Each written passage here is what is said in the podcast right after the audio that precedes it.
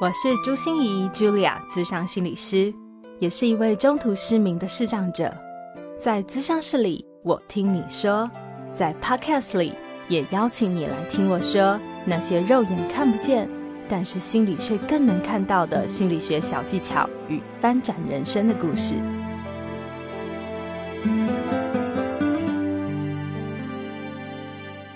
Hello，Hello，亲爱的朋友，你好吗？我是朱心怡，Julia，智商心理师，欢迎收听朱心怡说心里话。台湾早就已经迈入少子化又是超高龄的社会了，嗯，有可能你已经是，也有可能你即将是照顾者或是被照顾者，你准备好了吗？我得老实说，我知道生命是那么的无常，但我没有准备好。这次多元万星筒所邀访到的对象哦，就是资深媒体人阿娥姐。她主持广播超过二十年，主持电视也超过了十年哦。在荧光幕前的她总是开朗乐观，带给大家无数的欢笑哦。但在面对公公中风、妈妈气切、小女儿血癌、妹妹中风，你有没有觉得头皮发麻？一切也都是那么的措手不及，而他在历经这十年的照顾历程后，写下了这本《不逃跑的陪伴》。他开宗明义就说：“我不是孝顺，只是没有逃。”真的，在面对沉重的照顾议题上，谁会不想逃啊？而能够不逃跑，就要给自己多大的掌声了。在这上集里面，阿尔姐会带着我们经历在照顾公公的过程中，她所看到的，以及婆媳关系里面的紧张和转变，还有从女儿身上学会的两件事情，就是在照顾的时候如何学习取舍与开口求救。我也准备了阿尔姐的三本新书要送给你。不逃跑的陪伴，快点到我的粉丝专业朱心怡市长心理师参加抽书活动喽！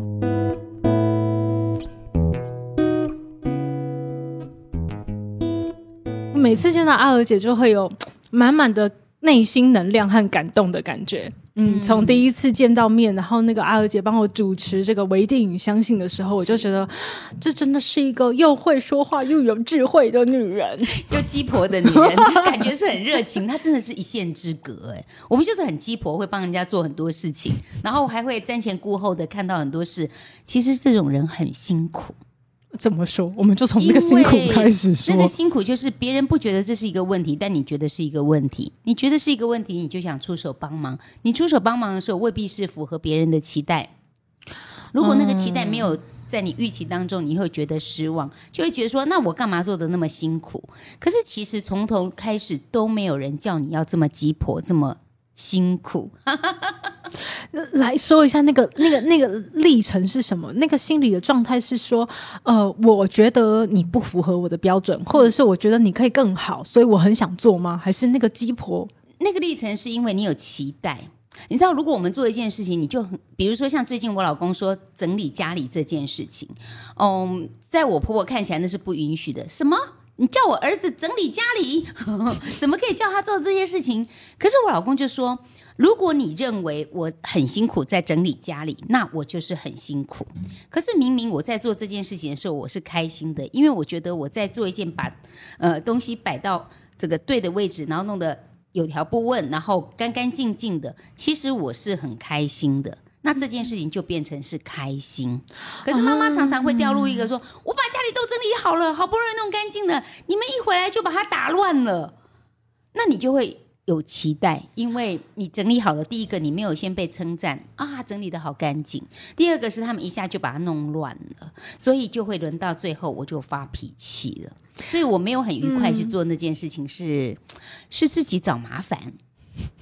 了解，所以那个鸡婆本身并不辛苦，因为如果你很开心，对不对？你就鸡婆的来开心。嗯，就像欣怡你在做这个节目的时候，你开不开心？非常开心。对，那即便是我知道你是世上朋友，坦白说，这些对你来讲都有一点辛苦，要用摸的。要用凭记忆的去找到位置。那这些动作对我们明眼人来讲是很简单，可是对你来讲就要花一点力气。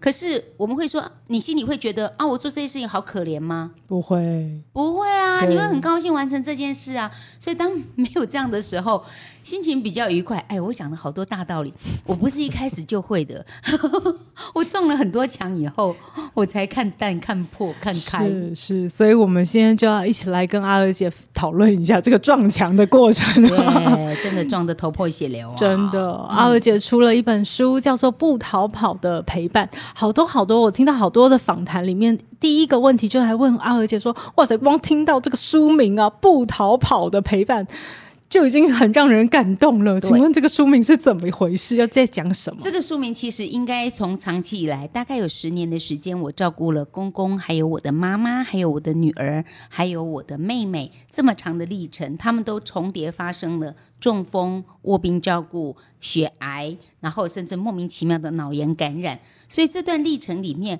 我不知道为什么我会连续发生这么多的事情。那这些事情其实也考验了我。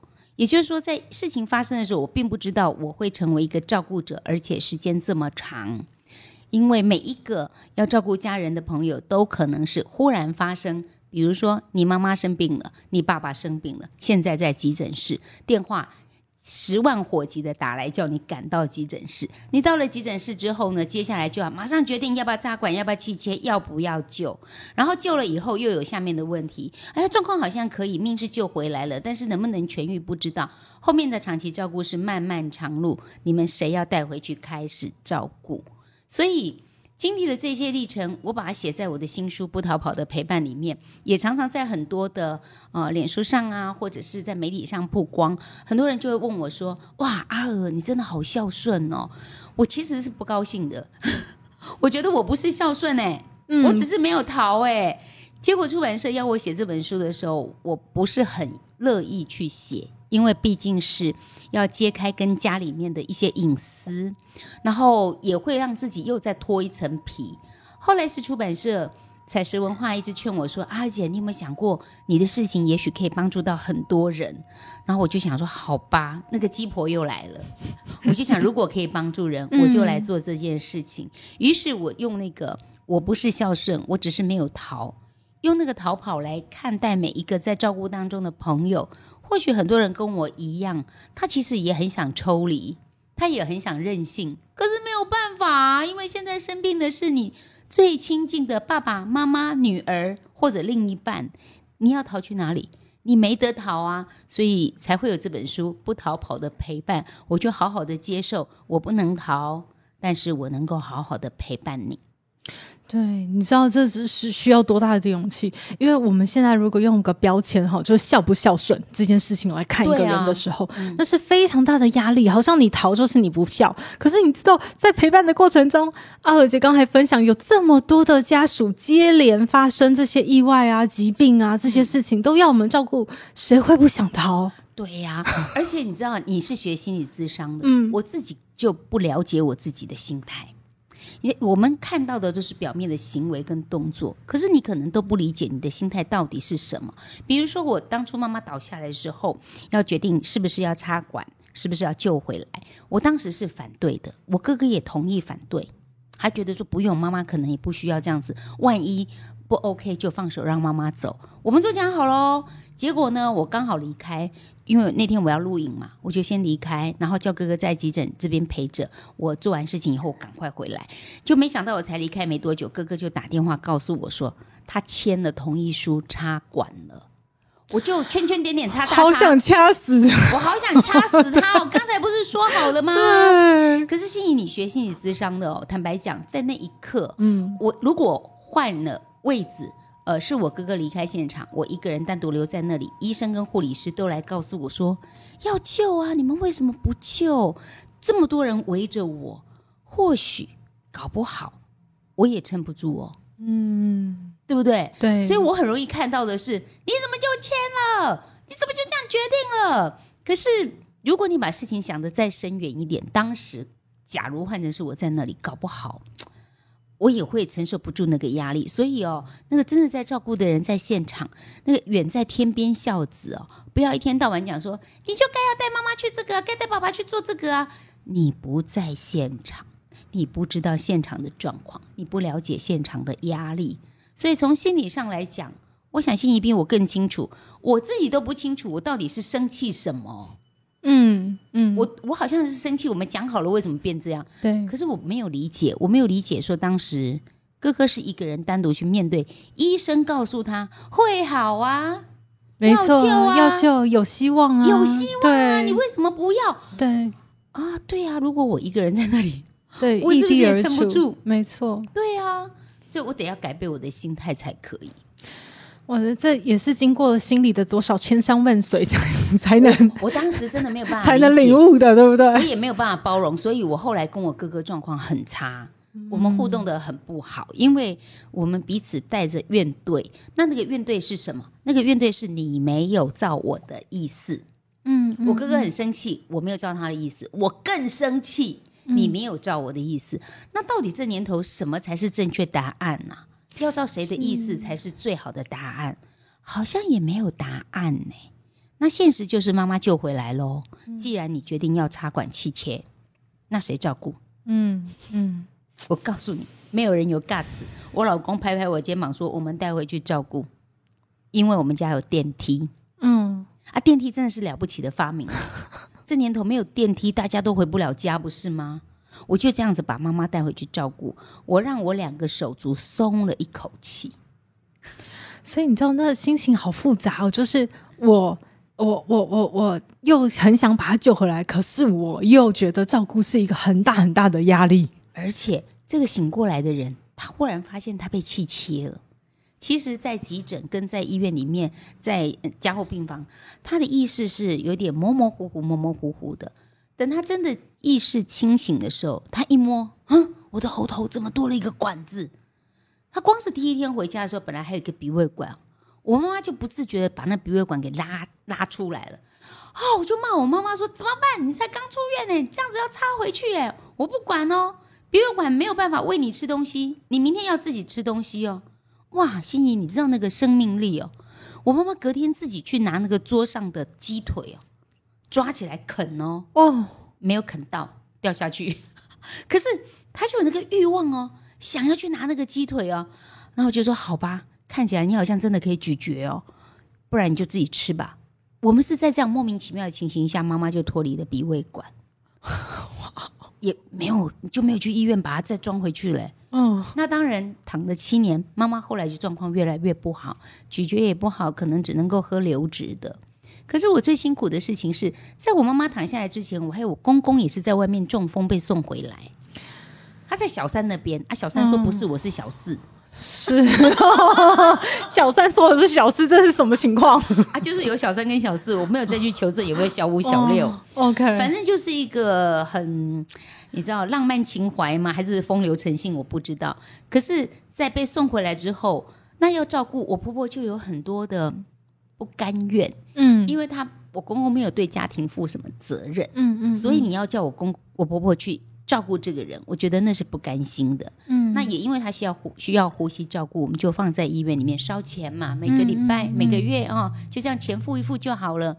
那我婆婆，我就看到我婆婆那个啊，好可怜的女人哦，在婚姻当中一直不被另一半重视，没错，然后呢，她又觉得恨这个男人，你怎么这样子倒下来拖累你的小孩，来拖累我？哦，骂骂骂骂完，隔几天看到他的屁股又破一个洞，又褥疮，嗯。又舍不得，可怜呐、哪样呢？哪好事拢无咧讲？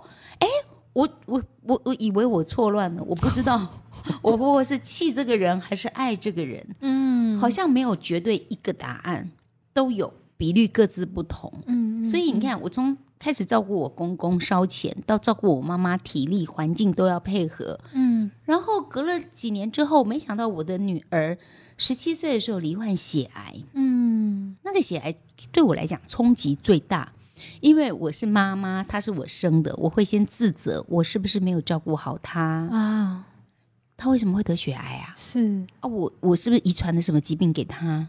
那明明我都有照三餐煮饭，我也给他带便当，没理由啊，高中三年级学生，医生叫我不要再想了，没想不出为什么了。对他勉强要讲答案的话，就是大环境跟以前不一样，比如说呃环境的污染或者是 PM 二点五这些因素，有可能。那你要说什么道理、遗传或照顾，那很多癌症病童一岁两岁就发病，甚至更小四个月，那他有什么理由？嗯他也没有熬夜，也不会酗酒，也没有作息不正常，都没有。嗯所以我就要把那个想要找答案的那个心先放下来。就不要找答案了，你就好好的面对，好好的处理。所以我就一边同时照顾妈妈在家里，一边要到医院照顾女儿做血癌的治疗。所以你看，光听阿和姐这样子，她只是轻描淡写哦。我告诉大家，哦这个真的是轻描淡写的在说这个妈妈啊，然后女儿啊，这个公公啊、婆婆啊，然后妹妹还没有说嘞，对啊对不对？就。光轻描淡写，你就可以知道那个心里是多么的煎熬，而且是一波一波打击跟着来的。对，所以我，我想说，因为我们上下集的时间都有限，我想这样子好不好？我们上集先来请阿娥姐跟我们分享一下，呃，公公这边的状况，还有女儿这边的状况。因为我想，在妈妈里的这个故事里面，有好多的陪伴的心路历程，是不只是跟原生家庭，还有很多跟手足之间的纷争。嗯哦，嗯嗯我们来再来下一集再好好聊聊，好不好？好好嗯那我其实光是讲到我公公这一块，因为我我我坦白讲，我想我公公应该不喜欢我。我一直觉得这样子，因为他其实跟我们是比较陌生的，他并不常常跟我们一起生活，甚至我没有看过他在家里留留下来住过任何一夜。哦，那我们过年年夜饭的时候呢，是大家一起吃饭，很早就吃哦，五点多钟就吃饭，然后大概七点钟左右他就会离开。有一年哦，我就很好奇，跟我老公怂恿我老公说：“走走走，我们去跟监，跟监。我们跟踪看看他他去哪里哈、哦哇，我真的跟着在跟踪到，哎，很可恶哎，离我婆婆住的地方没有很远哎 的另外一个就在眼皮子底下对，就在眼皮子底下哦。那我就想说，嗯，那他会不会是一个人住？后来我就偷偷偷偷跟着我老公把车子停在巷口，然后呢，我就偷偷跟着爬楼梯哦，爬到楼上，还要偷偷摸摸的把头探进去一看，哎呦，还是一个补教班的教室哎，哦，所以那个很有文青的息。生是一个补习班的老师还是学校老师，我不知道，反正应该就是有教学生，教什么我也不知道，反正我就看到一些课桌椅，哦，我心脏跳过好快啊，好快啊，好紧张哦，我很怕被识破，然后我就看到内容大概是这样子，我就下楼了，下楼我就告诉我先生说我看到的情景有课桌椅有什么，然后我老公就知道了，他就知道是谁了，也就是说以前大概他就有一点点蛛丝马迹，看到公公会带回来有一些像是呃测验卷的那种纸，白呃透那个写作文的纸，然后有一些呃联络簿那样子的东西。可是这不是在他们家正常会出现的，所以这个人应该跟我公公也有很长很长的感情了。那是我第一次的发现。可是你知道，我公公倒下来的时候，竟然是因为中风。然后呢，我们被通知要到医院去签字，因为呃没有婚姻关系是没有办法当成亲人去签署，现在要动手术。他被小三送到急诊去，我们赶到医院去的时候，医生问我们知不知道，先公公有一些慢性病史啊，还有这些生活作息啊、生活起居的问题，我们一句话都答不出来。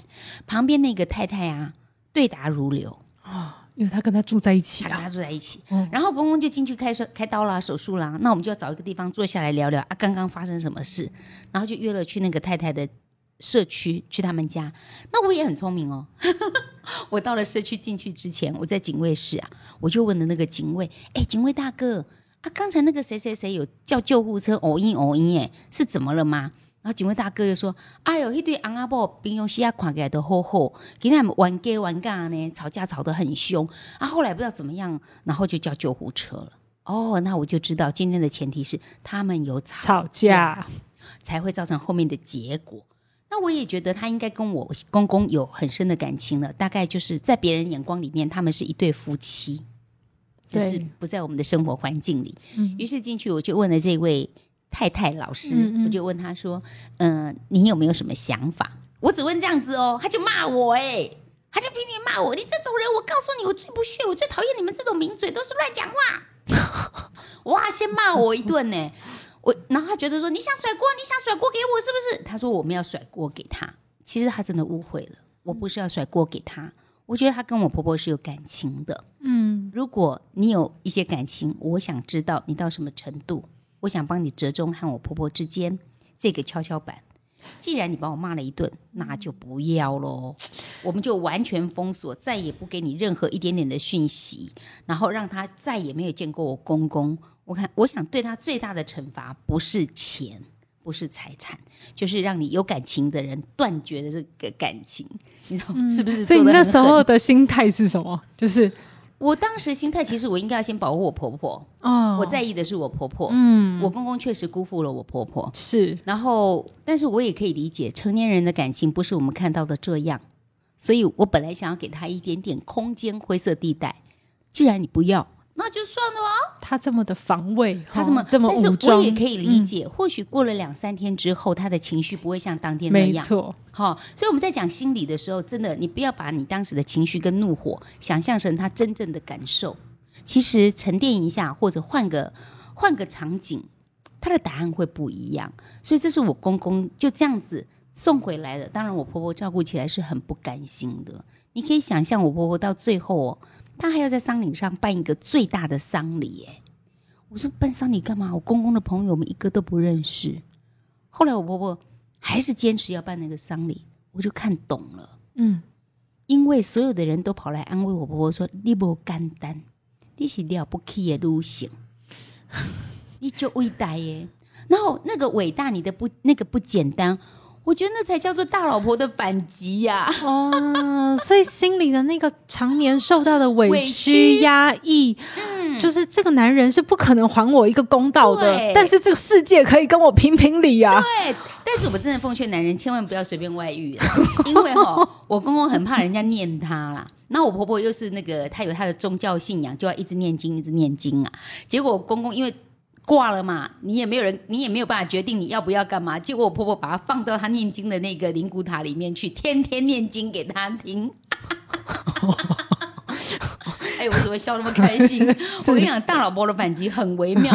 光是要放灵骨塔，我们就说，那妈妈，你有没有想要跟爸爸那时候一起准备下来嘛？哈，以后也要 man，哇，丢波这会戏嘛 man，哇塞，哦，很厉害，这大老婆真的很强哎、哎、可是嗯。我想问阿二姐，在看到公公婆婆这样的一个过程里面，因为你就是一个媳妇嘛，对其实你也只能扮演一个比较像是桥梁啊，或者是协助啊的这个角色，不能决定或者是有任何的掌控的，嗯，对不对？所以。你你在那边的过程里面，你经历了什么？我其实是让我婆婆感觉我就是最挺你的，我是挺你的。比如说光光是要办一个丧礼，他的儿子都觉得不用啊，干嘛、不必啊，一定要一个大的厅。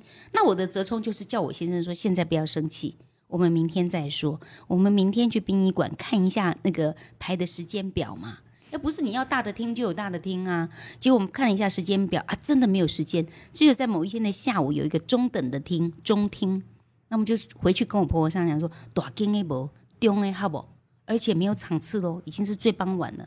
好，我婆婆就说好了，她也退而求其次。所以你就用那个班表排不出来的事实去去说服他，而不用正面跟他冲突吵架，那就是我当时的功能。因为他们兄弟姐妹在讲这个事情的时候，我是外人，其实我不便多说什么，我也没有说。是等到事后回家，我跟我老公讲说，我们就去看一个结果啊，给妈妈看一下嘛，让妈妈再做决定。她要的，我婆婆其实我可以理解，她要的就是这一通啊，她要做主，对，没错，是是我是哦最大的，我是是最大的我是正牌的，对，我是正牌，对所以你就一定要做到让他做主，对。而且要引导他做我们都想要的那个主。哎、可是我想问阿二姐，据我所知，哈，就就以前听您的演讲啊，嗯感觉婆媳关系没有很好、哎，不好啊，我婆婆超把我当敌人的，你可以对，那。可是为什么这一次你可以这样子？其实我也是结婚大概十年左右，我慢慢有改变了。我最大的感谢是我老公真的对我好好哦。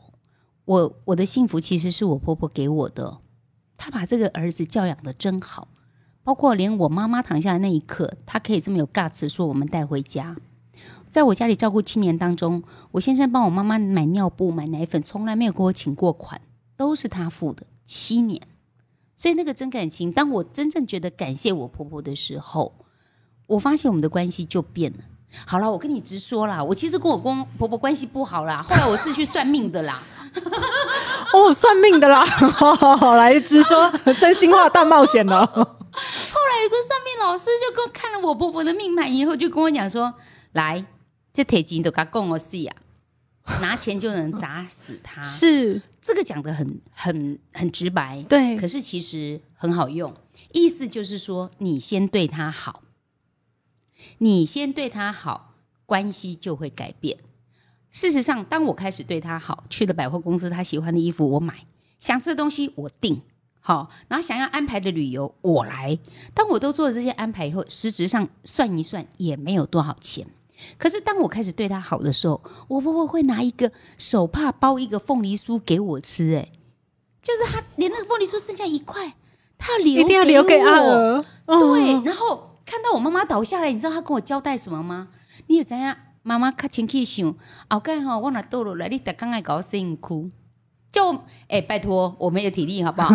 但是我很感动，我会觉得他在交代我这个长媳这么亲密的事情，而且是他认为最重要的事情，我就跟他商量，阿不，我给你说你没舒服了，我请几个看护给你说好不？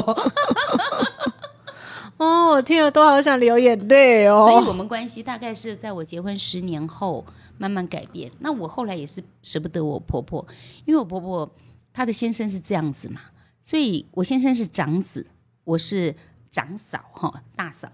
那我觉得我婆婆其实对我先生的感情是有一点微妙的。这个儿子很像她老公，又很像她的儿子，她要依靠这个儿子。他又需要这个儿子对他的疼爱，你懂吗？嗯，那我是老婆哎，啊，我算什么？我当然不小三。没有，我现在我现在心情是跟我老公讲说，你就把你老你你把你妈妈当小三就好了。哎，对对，真的把妈妈当小三，对，就是哄着宠着，对对对对对。好，但是你不要忘了，回来还有正宫，娘娘在此，有智慧。我其实真的没有什么太大智慧，就是自己撞墙撞久了以后，就会觉得不换个方法，好像一直在踩一样的坑，而且身体在告诉你一些讯息。嗯嗯，我我女儿生病的时候，我直接停经。哎，你知道，对女人来讲，停经这件事情，就真的就撒尤娜娜。也就是说，我的身体的状况。不 OK，嗯，可是我用意志力跟肾上腺激素去支撑自己，因为太忙了，嗯，我又要工作，要照顾妈妈，要照顾女儿，然后我有一个很很强烈的字在我眼前，就是不能倒，不能倒，嗯，我不能倒，因为我倒了，他们怎么办？对，但我觉得我太惊了，因为那个我不能倒，其实不用这么用力耶，我可以不倒，但是不用这么用力的不倒。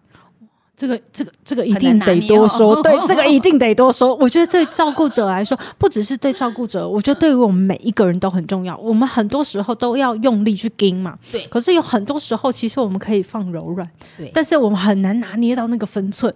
所以阿二姐在走过这个长长的照顾过程以后，你领悟到什么？我我举一个例子哦，比如说我想要。我我发现后来还是跟自己的个性有关系。我的个性让自己变得很刚强，然后变得是大家觉得啊，反正你就搞哎呀，你就看看，你很能干呐啊，那你做啊，反正你就搞哎呀。哎，我们那就搞也不是简单的，好吧？我什么事情都扛起来，可是总有扛不住的时候。比如说我在医院照顾我女儿，然后我妈妈隔天要门诊，以往我就会很惊，我就把女儿的事情。弄差不多以后，我再冲回家里带妈妈去门诊，还要再冲回家里送妈妈回家，然后再冲回医院，就会冲来冲去。可是那天女儿又有一个重要的检查，我实在走不开，于是我就在家庭的群组里面开口问了哥哥跟妹妹，可不可以帮我的忙带妈妈去门诊？那我就不太敢写，我好不容易写了以后说可不可以谁帮我带妈妈去门诊，然后就把它送出去，嗯，然后就很紧张不敢看。因为你那个期待，我很害怕他们拒绝我。哎，那那那那是迫不得已才让你开始敢求助，对不对？迫不得已我才求助，然后求助以后，我发现我哥哥马上跟我妹妹都回答我说他们可以。心怡，你知道吗？我就哭了，我也好想哭哦。没有人不帮我，是我自己不给人家机会，是没有人不愿意帮我，是我自己把自己盯到。我告诉你，那个弓哦，不能弓不能够拉到满，它会断掉，它真的会断掉。所以当我开始求救了之后，我发现那天我舒服很多。我哥哥带妈妈还有看护去回诊，还带他们去公园晒太阳，还带他们去吃饭，还让送他们回家，还拍了照片给我看。我可以不用让自己把自己逼到那个忙的要死，也也求适当的求援一下，我可以的。可是我把自己盯成这样子，我我是觉得回头想想不聪明，真的不聪明，要改。对，可是这个就是很多我们嗯一般人很容易陷入的问题，因为我们从小就被教育要靠自己。要坚强啊，要独立啊，要勇敢嘛，对不对？然后靠书会倒嘛？那 靠人人会倒嘛？对不对？靠自己最好嘛。这个是我们从小就被教育的事情。对，可是很多人也会跟我讲说，我求助求助没有用，没有人会来帮我啊。嗯，我觉得那也是一回事。事实上是真的，有你求助就代表人家一定会帮你吗？也不一定。可是重点是我们可不可以自在的开口？对，而且你可以有方方案二、方案三。比如说，你真的不行，现在长照二点零真的很不错哎，它有一些居服员也可以帮你带家人去看病，或者居服员也可以在家里帮你的妈妈、爸爸、老人家煮个饭、打扫一下，你不用把自己盯到死啊。虽然几个小时，你去看个电影，你去喝一个咖啡，你知道吗？你可能在路上看到一个美丽的风景，光是看到一个小鸟在枝头上叫叫叫，哇，看到那个樱花开了，看起来好漂亮。哎，你心情好了，你回去其实也比较比较轻松一点，不会看到爸爸妈妈或者看到这些照顾的人就就 k m o j i 不好在发脾气。嗯，所以你要转换一下，是会让自己舒服一些的。是是，所以我我觉得在女儿虽然说女儿得血癌的这一段过程哈，其实我和阿娥姐没有多聊这个过程中发生的点点滴滴。可是我想我自己。得脑瘤的时候，我看着我爸妈，我大概也可以了解一下那个心路历程会是多煎熬。可是逃不了，你也不会想逃，因为她是你女儿，然后你就只能撑着。可是要怎么撑着，让自己真的能够撑的比较久，而不是撑的马上就停经了，或者是撑着马上早了，对不对？我们要真的跟呃这个病做一个不知道多久的抗战。嗯嗯，那我们怎么把自己保护的好一点？我其实，在当下，因为事情都发生的很紧急，我没有办法去想，嗯，顺序，或者是我该怎么办。对，其实我退无可退，就跟我的书名一样，不逃跑的陪伴，我是没办法逃的，我也逃不了，我也不愿意逃，所以我就是面对。但是因为我走过了这段的历程，如果你回过头来，我要怎么样可以把这些过程再舒服一点的话，我想我会花比较多的精力，让自己当下的心情愉快一点。当下的心情愉快，会让你看很多事情都舒服很多。我不知道为什么，常常你在忙的时候，就会有电话进来，会有人来问你：“哎，这个要怎么办？”就是墨墨菲定律吗？还是怎么样？越忙的时候，越多事情就就跑进来耶，真的会。那那个时候，你就会被因为很多事情惹毛。所以我后来学会的方法，就是因为很多事情，所以我要分出顺序。然后有一些，如果不是这么急。没有立即的生命危害，放一下，最紧急的先做。嗯，然后当我把它分出顺序之后，我就不烦躁，没有被激怒，也没有被惹毛，那我反而可以一件一件做。而当我烦躁了，我被惹毛了，我 k m o j i 不爽了，这几件事情我就没有一件可以做好，因为我都带着愤怒的情绪去做每一件事情，然后又。回应不好的时候，我又加重了这个不好的回应，又再去做下一件事情。哇，那真的是灾难呢。嗯，所以处理情绪是最重要。有时候我们照顾很多的长辈朋友，只要你放轻松，老人家如果现在没有立即的生命危害，好，那你就把它慢一点点，你至少把自己处理好，尤其是情绪。我觉得这这个阿二姐最后分享的这个结论，我觉得真的就是本书的很大的一个精华。就是阿二姐写出这本书，我想真的是要来帮助大家。其实每一个人都有自己的故事，都有自己的一个过程。也许你不是照顾者，可是可能你也有一段很辛苦、很辛苦的过程。对，可是如何在这段过程里面，我们可以把自己再照顾好一点？嗯，哦，对，然后不简单。对，阿尔姐说到轻重缓急、不致命的事情，我们就先放着，我们不用那么努力，说每一件事都要给他处理到一百分呐、对哦，对，那就饶了自己一下。饶了自己很重要，因为这个这个世界不会少，因为没有你，明天太阳不出来。其实你很重要，但是其实你也没那么重要。你看这句话多么有智慧。啊其实你很重要，但是你也没那么重要。真的，明天太阳还是会出来的。不要把自己看得太轻，但是也千万不要把自己看得太重。对 对好哦，真的非常谢谢阿娥姐。我们下一集，我想我们继续要聊一些原生家庭里面的纠缠。好、就请大家继续锁定我们朱心怡说心里话，礼拜六的时候跟大家相见喽。谢谢阿娥姐，谢谢拜拜谢谢，拜拜。心念转个弯，生命无限宽。如果你喜欢我的节目，邀请你可以继续追踪，并且给我五星评价和留言互动。如果你也感受到我们团队的用心，可以使用自由赞助的功能，给予我们实质的鼓励哦。咨商需求、合作邀约，或想要了解更多心理学的知识与故事，节目说明栏中都有我更多完整的资讯哦。